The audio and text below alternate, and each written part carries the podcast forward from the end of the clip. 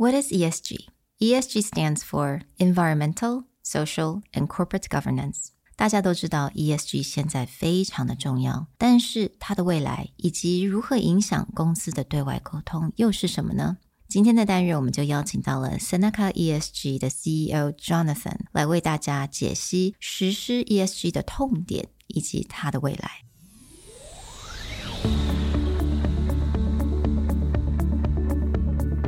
Hello，欢迎来到 Executive Plus 主管与沟通力的 Podcast。I'm Sherry, an educator, certified coach, and style enthusiast. 我相信专业有效的沟通是语言跟逻辑的完美结合。And I'm Nick, a startup consultant, corporate trainer, and late night gaming junkie. I believe great communication requires the right mindset and solid frameworks. 我们希望带给大家职场英语的技能、跨文化沟通技巧与其他能帮助您成为出色领导者的工具。 Join us each week as we share our experience, research, and methodologies to take your communication and language skills from good to great.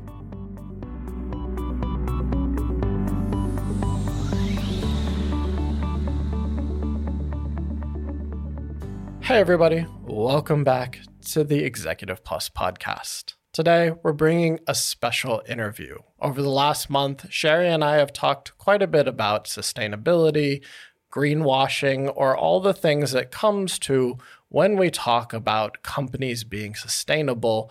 What phrases are they using? What ones are actually doing it? Well, today we have a special guest who can actually speak on this much more authority, talking about really what does it take for a company to truly think about sustainability.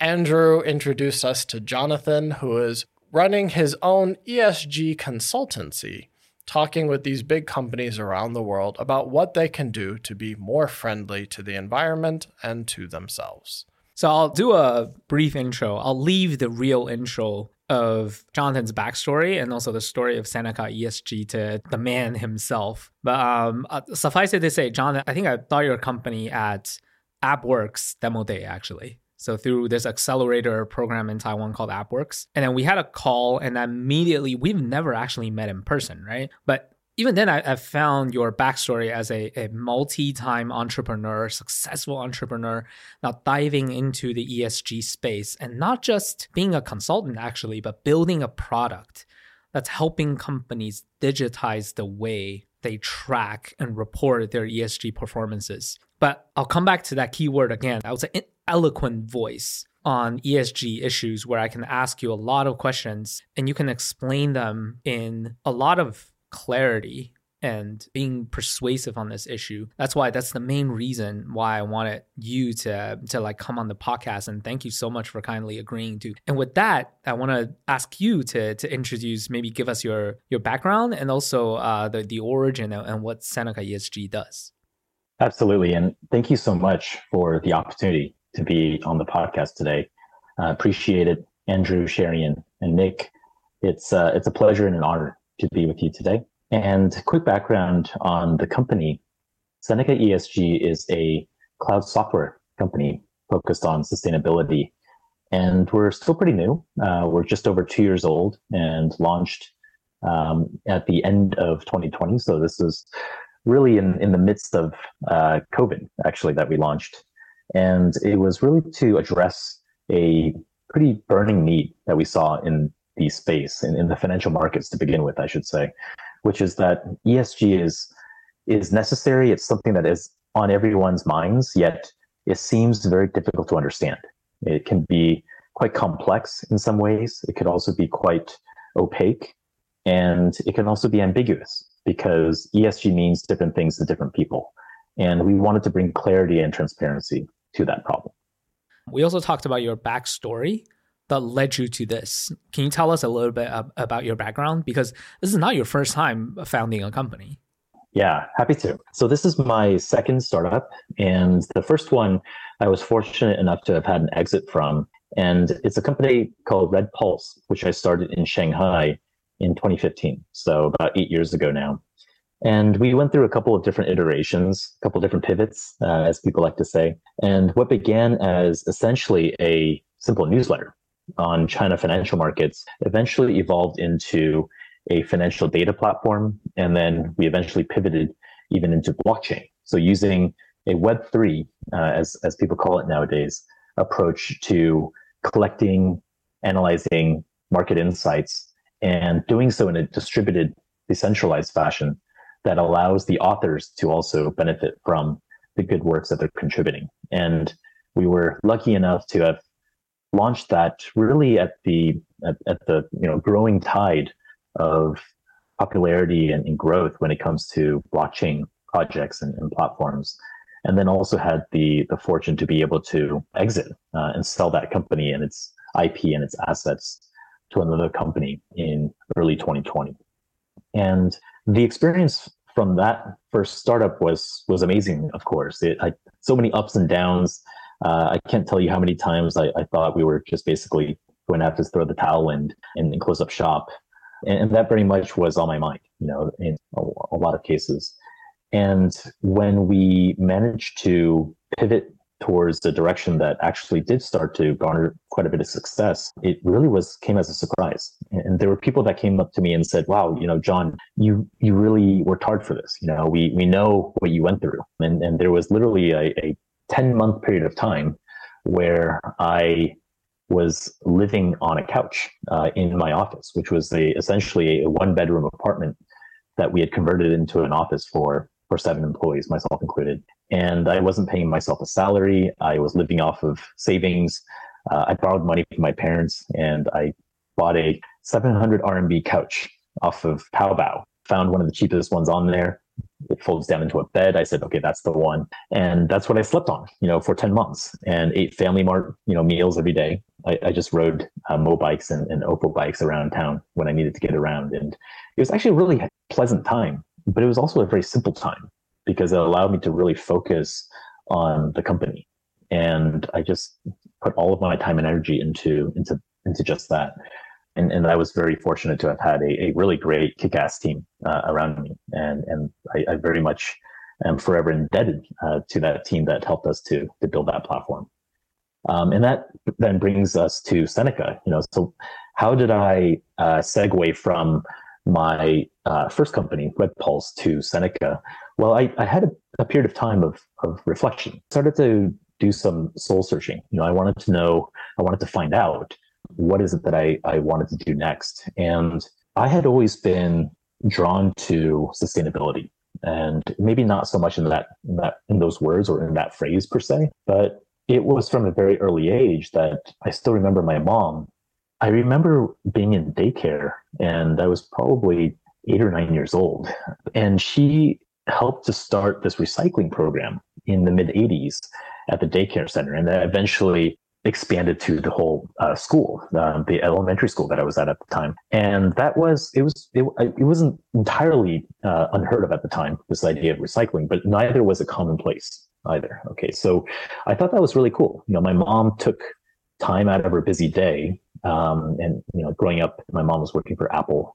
Those were really intense days. I'm now I know, but you know, back as a eight year old kid, I, I, didn't really realize uh, that my mom was probably working, you know, 14 hour days, working on, you know, the Macintosh project and, and things like that. That was really cool. Um, but she took time out of her busy day to launch this recycling program, and, and that stuck with me. I thought that was really cool. And then the other element, the, the other catalyst that really drew me towards sustainability and also helped me align towards what my personal experiences were, what my career experiences were, was reading a book called Let My People Go Surfing, written by the founder of Patagonia named um, Yvon Chouinard. So he's he's obviously a very well-known person now, and people know him as this pioneer and also leader in the sustainability space. But what was fascinating about reading the book, Let My People Go Surfing, is that it chronicles not just his story, his journey of having started Patagonia, really as, as a reluctant businessman, you could say, and eventually growing it to the behemoth that you see today. But it also shows you how he started that company with very strongly held principles of not wanting to do harm to the environment, not wanting to do harm to the community and to society at large and to his employees and, and his customers and his and his partners And that really was fascinating to me because it's not just about doing harm, but what could he do to actually proactively improve the status, the, the lives of others, and also the state of, of the environment uh, around him. And that's those are a set of principles that he began with when he first started Patagonia and have continued to stick to throughout its growth. It showcases that you are able to to you can stick to your principles, I should say, and also be successful at building a great business. They're not necessarily at odds with each other. It can be done, but it needs to be done with care and it needs to be done with an intention. And that's something that I think is possible for all companies. And it's one of the key reasons I got into ESG. My background is that I, I was in management consulting for over a decade, primarily for the financial services sector. So helping large banks, large um, asset managers to understand their market, create new strategies, product strategies, distribution strategies, customer strategies. And that is what I knew. And then I, I studied computer engineering undergrad uh, before that. So it's it's this combination of engineering, computer, you know, techie sort of background, as well as financial markets um, in terms of my applied experience, and, and really, you know, well suited for fintech, so to speak. Um, but when I saw that there was this angle where now many of these financial institutions, hedge funds, and mutual fund managers are now getting on board the ESG train, so to speak. That that really piqued my interest and I wanted to see how I could contribute to that space. And so, yeah, a bit long-winded, but uh, that's that's sort of the meandering way that I finally arrived at me wanting to do something in ESG. You talked about before that ESG is something that's a little bit opaque or it has different meanings for different people or different companies. When building your platform, how do you keep that in mind or what are you doing with your platform to either bring some more transparency to that or to help companies be a little bit more concrete when they're talking about ESG? Right. This is one of the key questions, and I, am glad you asked it. So, I think ESG by nature is a very subjective concept. And apart from the acronym itself, which of course everyone agrees uh, what it actually stands for environmental, social, and governance. There's not a whole lot else that, that people agree upon. And, and that's quite interesting because you think of this concept, this almost monolithic concept that is on everyone's minds and, and is, is really a, a large part of conversations nowadays and when it comes to financial markets and, and investment and, and corporate management. Yet, how is it possible that we can't even get a handle on what ESG means? And that's fascinating and it's also a reason it's really the the the source of a lot of the confusion and challenges that we face today when when i mentioned earlier that esg means different things to different people i think therein lies the answer as well. We'll start first on the financial market side. You have financial institutions that are for whatever reason and there's several actually we can get into that in, in, in a moment but for several reasons they want to better understand esg and they want to better understand the ESG performance or footprint, so to speak, of the companies that they invest in, the companies that they engage with, the companies that they help underwrite loans for or, or help issue uh, equity offerings for. And, and, generally speaking, they just need to get a better handle of what is the ESG performance of, of these companies. But the key challenge is that when they try to subscribe to a, a rating system such as a well-known uh, MSCI, Sustainalytics, S&P, Bloomberg, FTSE Russell, and there's many of them out there. I'm just naming a few of them. The pain point is that none of them align. It's almost as if they just completely in a vacuum created their own proprietary methodology for assessing for ESG and then push that out into the market.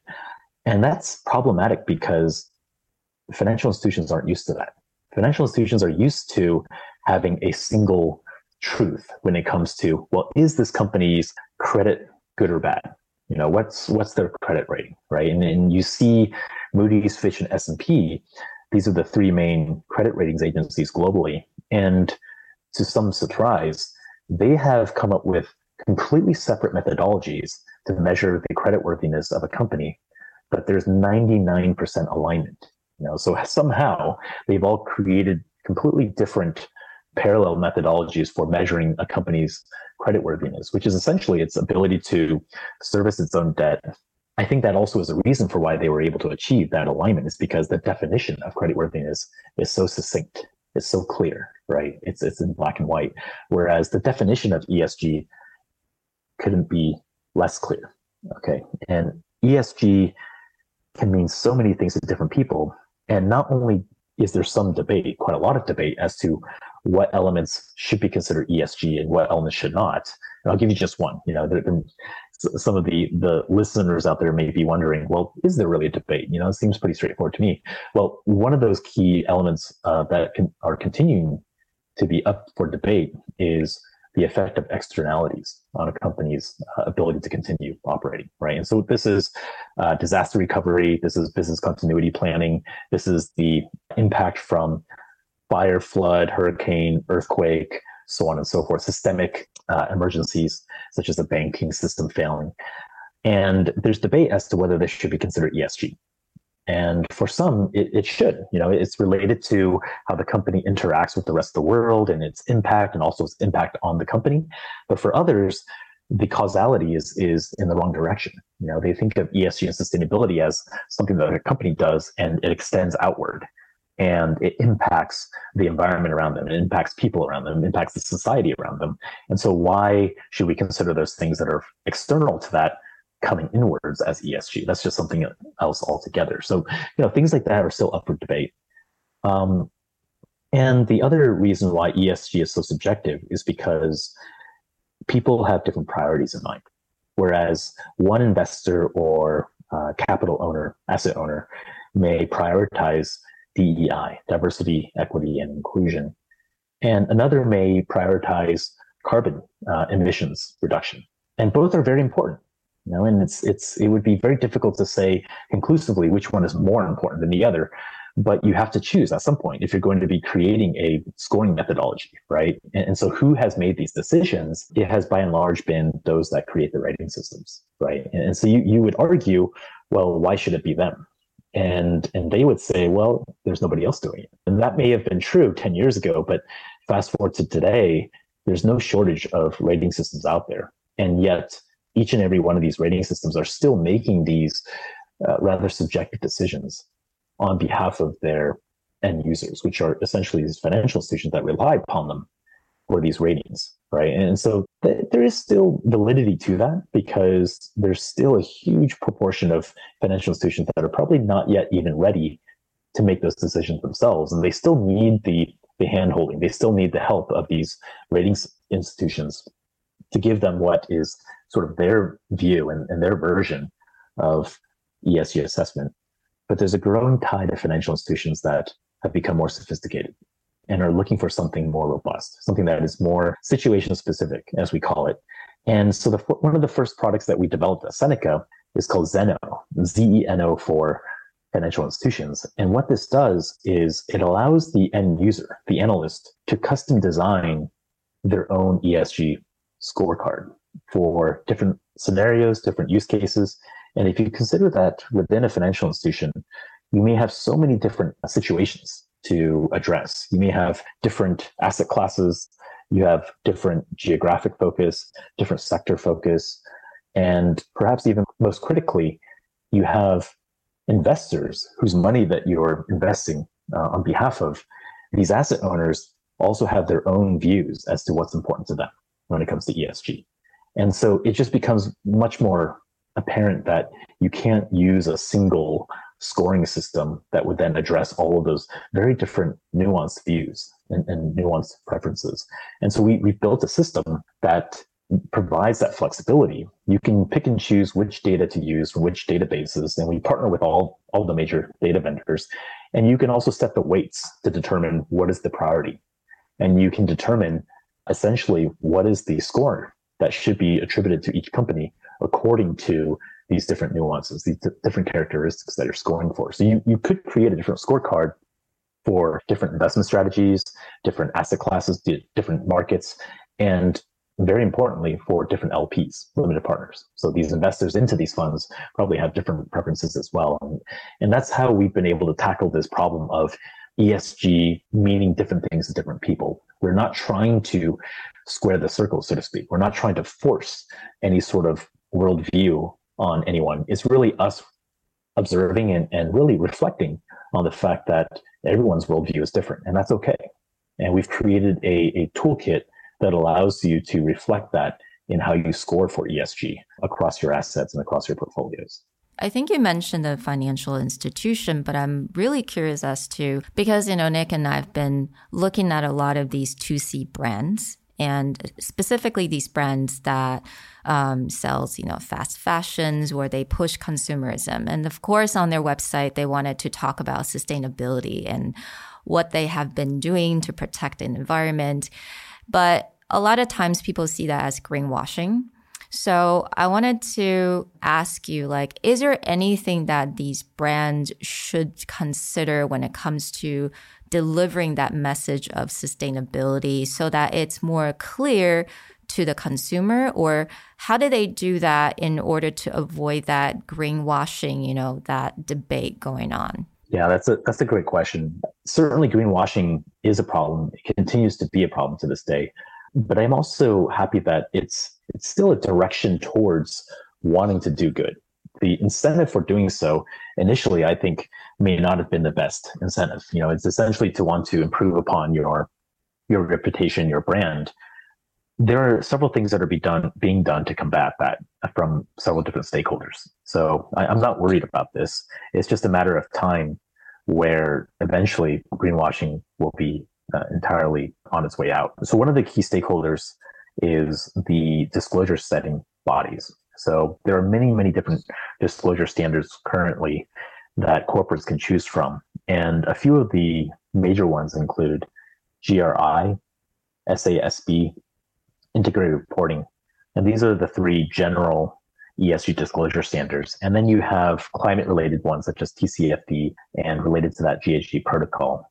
And then you have many, many, many uh, sector specific standards as well.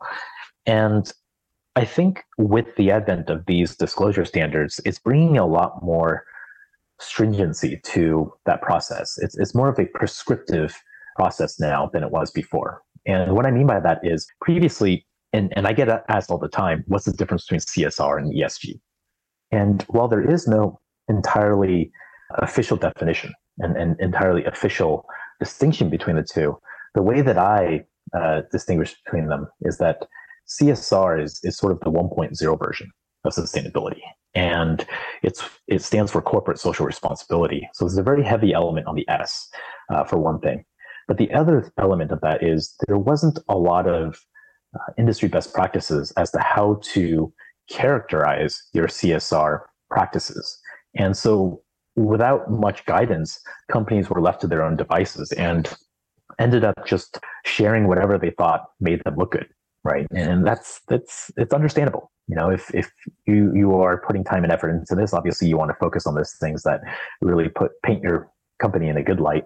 And you may not necessarily want to highlight those that put it in a bad light. And that i think is is essentially you know i think how greenwashing began. It probably was a bit more innocuous than some people you know say it was but what ESG is now today, it's also much more specific as to what they're asked to disclose. And so no longer is it possible for companies to, to, to just cherry pick all of these good stories and anecdotes of, of the good things that they've done and say, hey, this is our annual CSR report.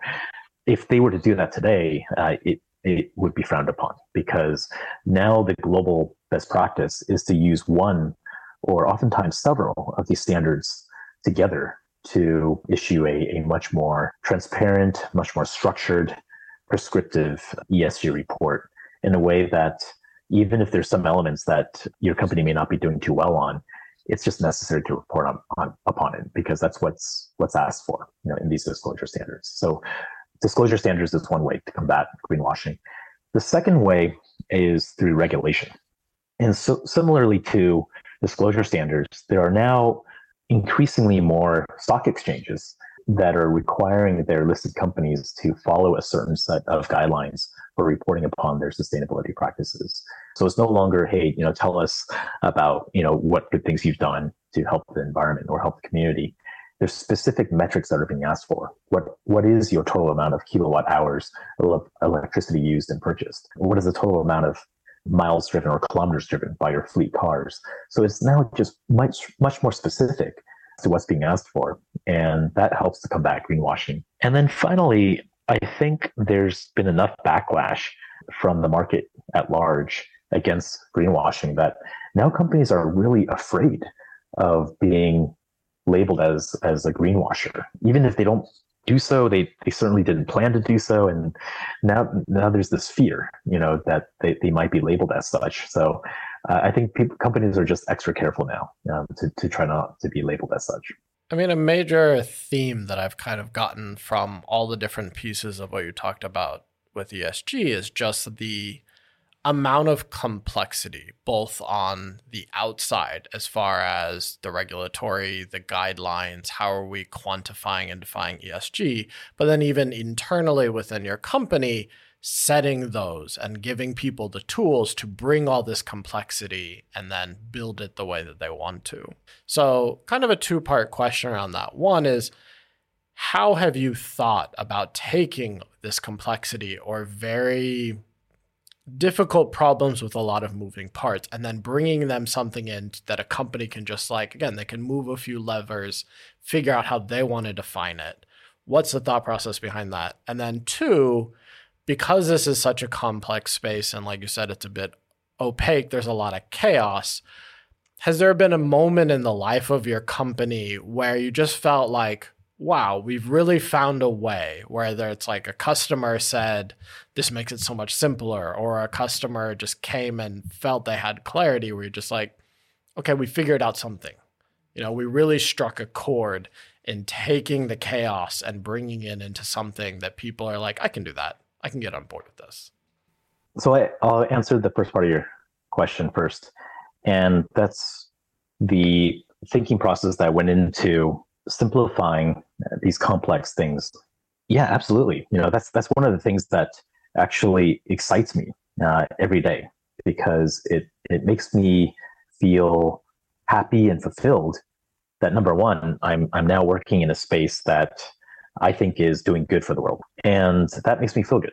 But the other part of it is i get to use all the things that i've learned and the things that I've experienced uh, as a as a consultant, you know, back in those days, and um, as a student in computer engineering um, back in those days, it, it's coming full circle. Sure, I've I've learned you know computer programming. I've I've been in financial markets for a while, and, and ESG is a new thing. But if you see how it's being applied, it follows some of the same themes as other things in the past. And, and the one that I would bring up uh, is financial accounting. You know, something very dry and boring uh, in some people's eyes. But what's interesting is that it is now a no brainer to think about using accounting software. Whereas if, if you rewind a couple decades when accounting standards were first coming together, and every country had its own standard, right? And that was chaos. Um, and eventually we arrived at one standard, IFRS. Well, really two. Uh, the US is still using their own US GAAP but by and large, we have most of the world using a single standard now. And now it, people don't give it a second thought. Doesn't matter if you're a two person company or a 20,000 person company, you're using accounting software. No one's going to be using Excel or, or God forbid, you know, a, a pen and paper to do their books. You know, no one's doing that anymore. Okay. If you, if you got a two person company, you're using QuickBooks, or you're using FreshBooks, you're using Xero, because that's just it's just much easier you know the the, the numbers fall into place you follow the same rules you the, the system spits out you know a, a, format that is regulatory compliant you know and and i tend to think of esg as something similar where we will follow that sim, similar path where right now it's all over the place and there's no single standard uh, people are still trying to figure out what esg is even. But we'll get to a point where there's enough education and, and enough standardization where software will become commonplace and that's what Seneca ESG is banking on. You know, we're, we're planning for that future and we're building the product and we're, we're securing the clients today um, so that we'll have a good presence and a good positioning once that eventuality comes. And so the second part of your question is, I, I think that the chaotic nature is it's, it's related to uh, what I just mentioned, actually. It's the chaotic nature and, and it is something that I think Seneca ESG is is playing a, a, important role in. There may be others that are also doing the same, maybe something similar, but probably not exactly in the way that we're doing it. How we are bringing simplicity to chaos is through technology. It's through the software solution that we've built. It's also now we're starting to explore using AI to streamline how to integrate across so many different disclosure frameworks on the corporate side, and also how to create more manageable ways to create custom scorecards that fit different scenarios and try to bring order to chaos, but still recognizing that ESG is a very subjective, nuanced concept.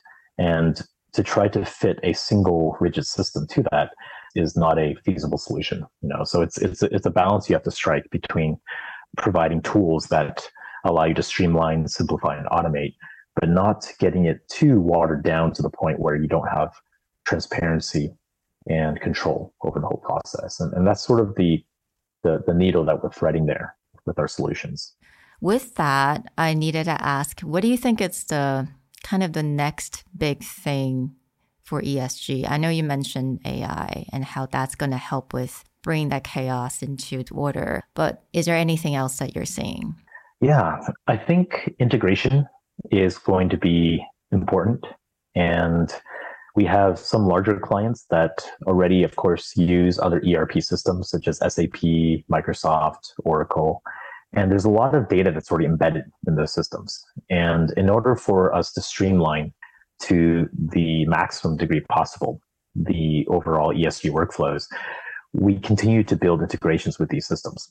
We just want to minimize the amount of human uh, intervention and potential for error and rework uh, as, as much as possible. And that's going to be a big part. The other big part is the way in which data is being shared, ESG data. And right now, it's being shared in a really interesting, very odd way, I, I, would say, because it's being shared in the form of these written 200 to 300 page reports. You know, these glossy PDF reports, and and yeah, it's it's it's, it's laughable actually how how this is being done because that's just the way that it's always been done you know, and, and well, it's, it's only been done for the last 10 years or so, but 10 years is enough time to set a precedent. And now everyone just has it in their heads that, well, we, we need to report annually in this nice glossy um, PDF.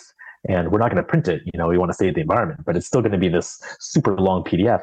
And what's what's really fascinating is that who actually reads through the entirety of the report as if their job depended upon it, and, and it does, are those analysts that are trying to pick out the data from this report, right? And a lot of this data is quantitative in nature, or it's yes, no, or it's percentages, ratios, what, what have you. And they're having to pick this out from essentially an unstructured form, which is, you know, human written report form. When, when you really think about it, the data that they're trying to extract, it began as structured data right? Because it, had to have been collected by somebody or some group of people within these corporates and then put into some structured format, probably a CSV file or some Excel file at some point, aggregated, and then handed to the uh, report writing department, or maybe it's a third party consultant that then transforms that from, from structured data to an unstructured form. And then that's what they share with everyone. And, and so it's really odd because you go from structured data to unstructured, and then it goes out externally, and then analysts pick it up and have to retransform it into structured data. It just seems like a whole lot of extra work for everyone involved. It doesn't make a whole lot of sense. So I think the direction that we're moving already actually is to still have that nice glossy report, you know, with, with the chairman's message at the front, his, his photo and signature and photos of the trees that you planted and the volunteer hours that you've you've done in the community. I mean, that's that's great. You know, people love seeing that. You know, I I, I don't think that's necessarily a bad thing. It it helps to give that human element to the to the, the the narrative. You know, the sustainability story for the company. But at the same time, what's becoming hopefully an industry standard is the usage of XBRL, which is a structured data format that allows corporates to report upon their their information in a way that analysts can just directly use right? And what's also quite interesting to see, and it's also a key trend I, I wanted to make mention of, is the gradual transition from calling this sort of data disclosure ESG disclosure to non-financial reporting. So it's a much more broad term, and I think it's much more applicable because we can't we can't just keep you know adding acronyms or adding letters to the acronym, right? ESG because that, that's what we've been doing. You know, we've been adding corporate governance, we've been adding health and safety and uh, environmental issues. Just going to end up with with like a 15 letter long you know acronym for for all the things that we want to capture. But really, when it comes down to it, we're just really capturing now all the things that are outside of the financial realm of a company's operations. And and the financial bit of it that's already been well covered. You know, and that's that's IFRS, that's US GAAP, right? And that's there's a very well um, uh, defined set of workflows and regulatory requirements for how you uh, manage that process and you report upon your financial data. And now all these things that we're now capturing for outside of that, I think is is is actually much better termed as non-financial reporting. And that's the direction that we're going. And eventually we will see a consolidation of financial reporting and non-financial reporting to just be called corporate reporting. And that's actually going to be very important for the industry because now there's going to be a much more complete picture of a company's operations. And no longer will you really feel the need to separate out the financial versus non financial. Both sides are intended to tell a more clear picture of, of the company and, and its operations and its future prospects for, for growth and, and success. And so that, that's that's where I think we're going. I wanted to ask you about the most memorable time when you had to talk about these issues and also present Seneca to a to a corporation because I, I know your your clients come from all kinds of places like you have clients in Taiwan and Australia and Africa and Europe and North America. But what, what was the most memorable time when you were talking, like a story of talking to a client about these issues? Yeah, I, I think one of the most memorable anecdotes that I, I can share it was it was very early on uh, in the company's existence, and probably just a, a, few months in actually. And we just just created an MVP of the Zeno product for financial institutions. And I was speaking to a large Canadian pension fund, and I went through a, a brief demo and, and, explained to them what it did. And at the end of the, the demo, I, I got a completely surprising response. Oh, that, that looks really interesting. And I really wish you had reached out to us 18 months ago because we probably would sign on and be be a client and be a very happy client. But the fact of the matter is, we have built something similar internally. You know, and, and it's it's almost kind of surprising how similar your approach is to ours. But we, we we've already expended resources, we've invested, and, and it, it may not actually be as sophisticated as what you just showed me, actually, but we have something similar to it already. So yeah, sorry about that. Um, it just you know timing, I guess.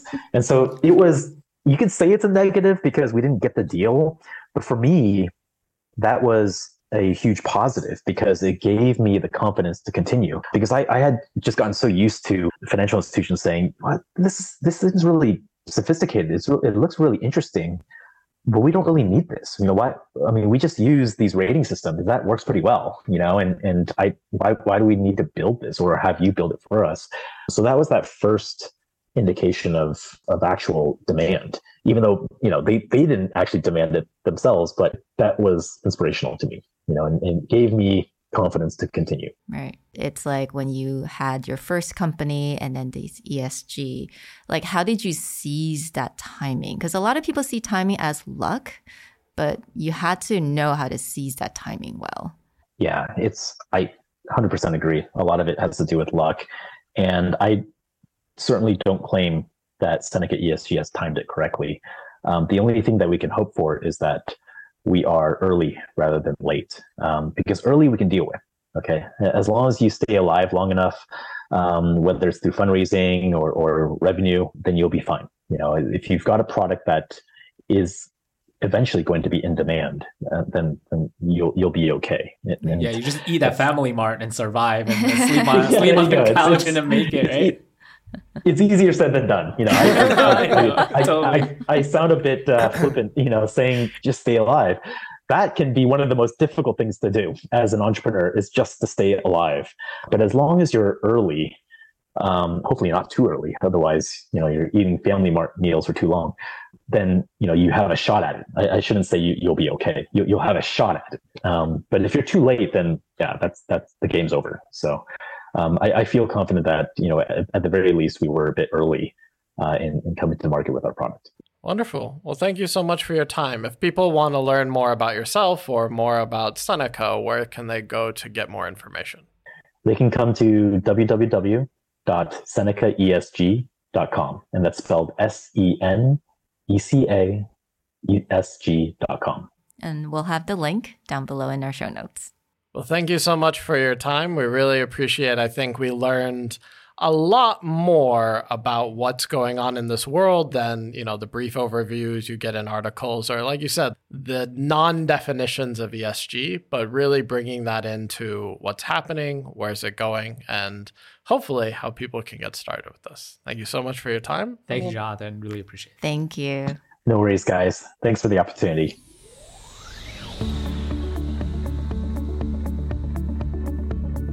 The Executive Plus podcast is a Presentality Group production, produced and hosted by Sherry Fang and Nick Howard. You can search us on Facebook, 主管英文 Executive Plus. You can also find us on Instagram, Communication R&D, and email us at sherry at epstyleplus.com.